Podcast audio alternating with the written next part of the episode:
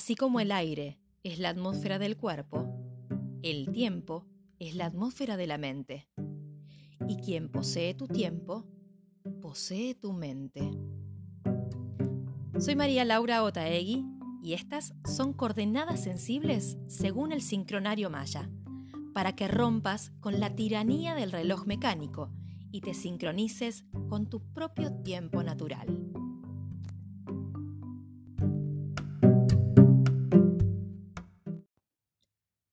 Hola, buena hora del tiempo este que nos encuentra.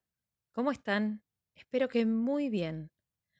Hoy vamos a hablar del tiempo y si tiene aroma o no, como dice el Corano Byung-Chul Han. ¿Les suena la palabra monetizar? También me gustó mucho esto de los poemas que irrumpen en el relato y nos hacen volar e imaginar. Así que les traje uno para sumar a nuestro podcast. Hoy tengo mucho para decir, así que empecemos con el King Maya del día.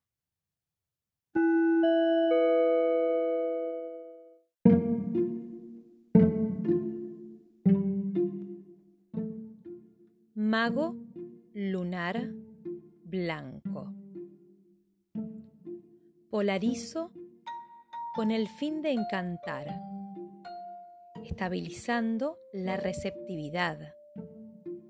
Sello la salida de la atemporalidad con el tono lunar del desafío. Me guía el poder de la muerte.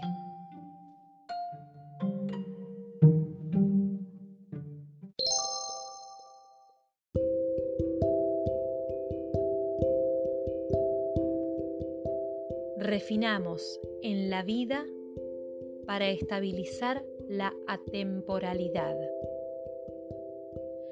Este segundo episodio del Sendero del Caminante nos invita a identificar las dificultades que nos van a acompañar mientras desarrollamos el propósito de caminar y dejar huella, de explorar nuestros espacios y posibilidades tanto internas como externas. Y obvio, el desafío es el tiempo.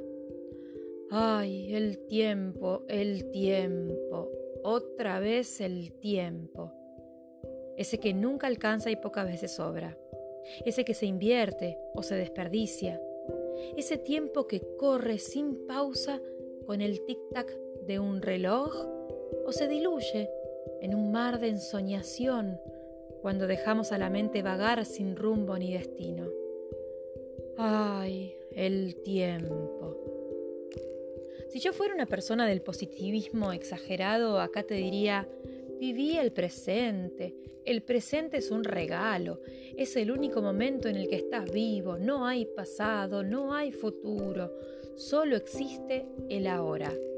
Que, si bien en parte coincido, no es tan simple que ya está, dejo todo atrás, no importa nada de lo que venga, listo, solo me dedico a respirar, latir y ser. Porque también somos esta dualidad que viaja en el tiempo de la mente, mientras el tiempo de la vida se nos va yendo del cuerpo. Acá la cosa está en el equilibrio. Todo este camino tiene que ver con el equilibrio. Para caminar necesitamos equilibrio entre un paso y otro. Y cuando uno de nuestros pies se posa en la tierra, el otro se eleva en el aire ese otro que sostiene el peso de nuestro cuerpo, luego se eleva al aire y así sucesivamente. Esto también es una metáfora de la vida. Ese equilibrio entre lo material del, suelo y lo efímero, lo volátil del aire. En el episodio anterior irrumpió la poesía y me gustó mucho eso. No sé si me va a salir en todos los capítulos, pero por lo menos en este me crucé con la Oda al presente de Pablo Neruda, que es un poco largo, pero igualmente se los quiero compartir para que vuelen un poco.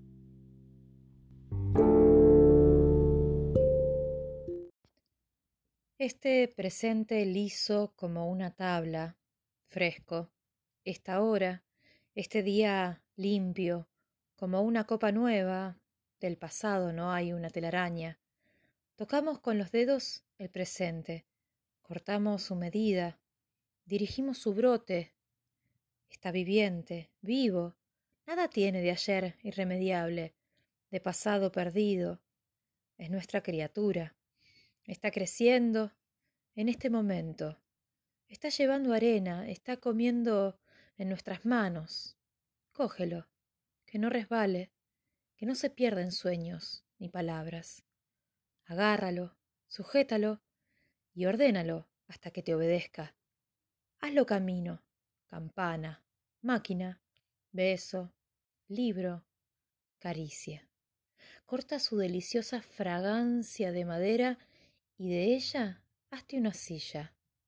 Trenza su respaldo, pruébala, o bien escalera. Sí, escalera.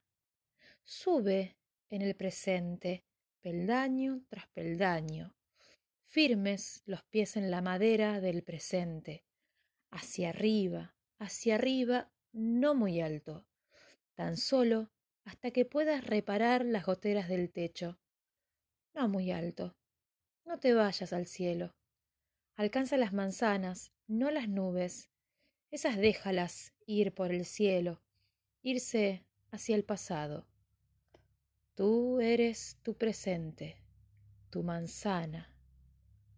Tómala de tu árbol, en tu mano, brilla como una estrella. Tócala, híncale el diente y ándate silbando en el camino.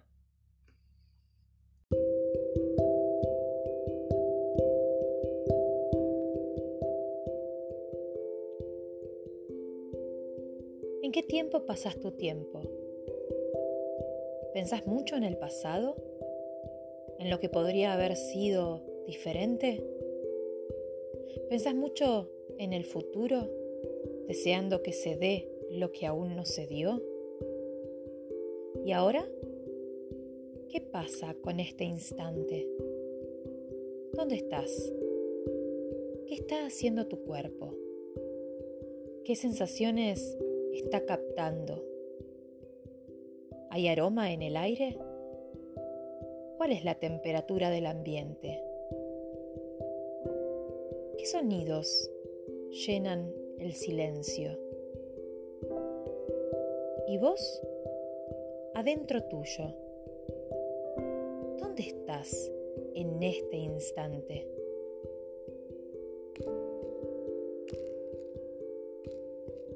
Así como un camino es una suma de pasos que se dieron en el tiempo y fueron dejando huella y marcando ese camino, el tiempo es una suma de instantes, por lo que es importante llevar conciencia a estos instantes, pero también a lo que los une, porque si no perdemos el sentido, perdemos la noción del tiempo, perdemos el orden y quedamos desconcertados. Byung-Chul Han, este filósofo coreano del que en algún momento les hablé, tiene un libro llamado El aroma del tiempo, un ensayo sobre el arte de demorarse. Todos podemos coincidir en que el tiempo actual se vive aceleradamente, nunca alcanza, las cosas terminan antes de que las podamos disfrutar. Es una sensación general. Algunos hasta dicen que los días ya no duran 24 horas, sino 16. Este filósofo dice que el tema no es la velocidad, sino la fragmentación del tiempo.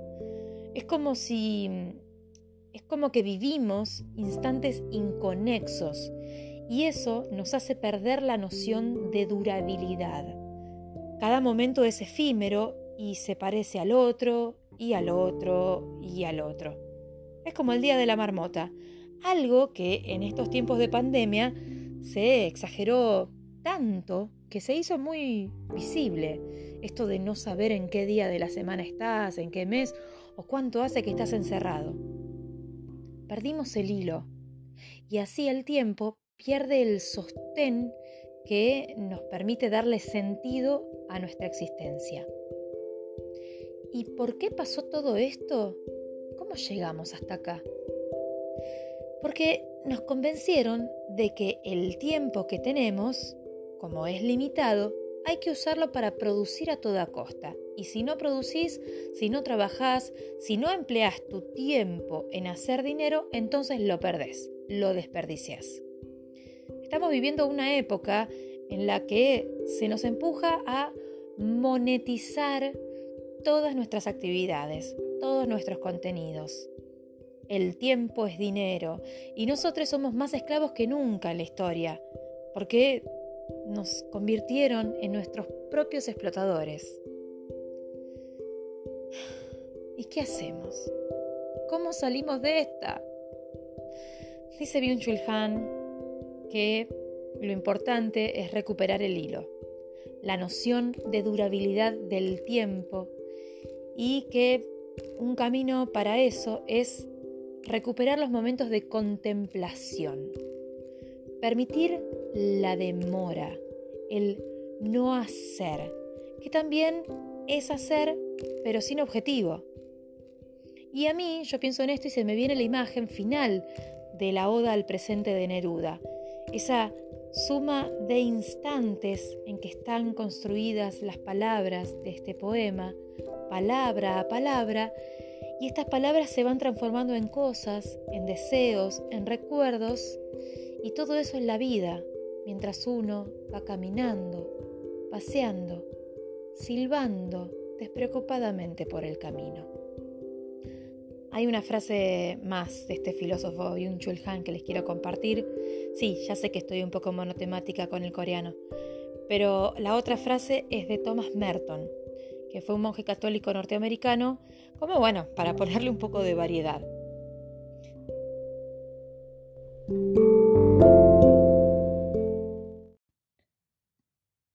Solo cuando uno se detiene a contemplar, desde el recogimiento estético, las cosas revelan su belleza, su esencia aromática. La demora contemplativa concede tiempo, da amplitud al ser, que es algo más que estar activo. La vida gana tiempo y espacio, duración y amplitud cuando recupera la capacidad contemplativa. La contemplación es la convergencia de la vida, el conocimiento, la libertad y el amor.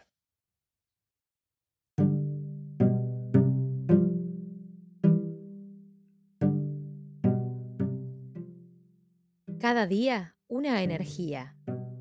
Cada día una nueva oportunidad para sincronizarte con tu propio tiempo.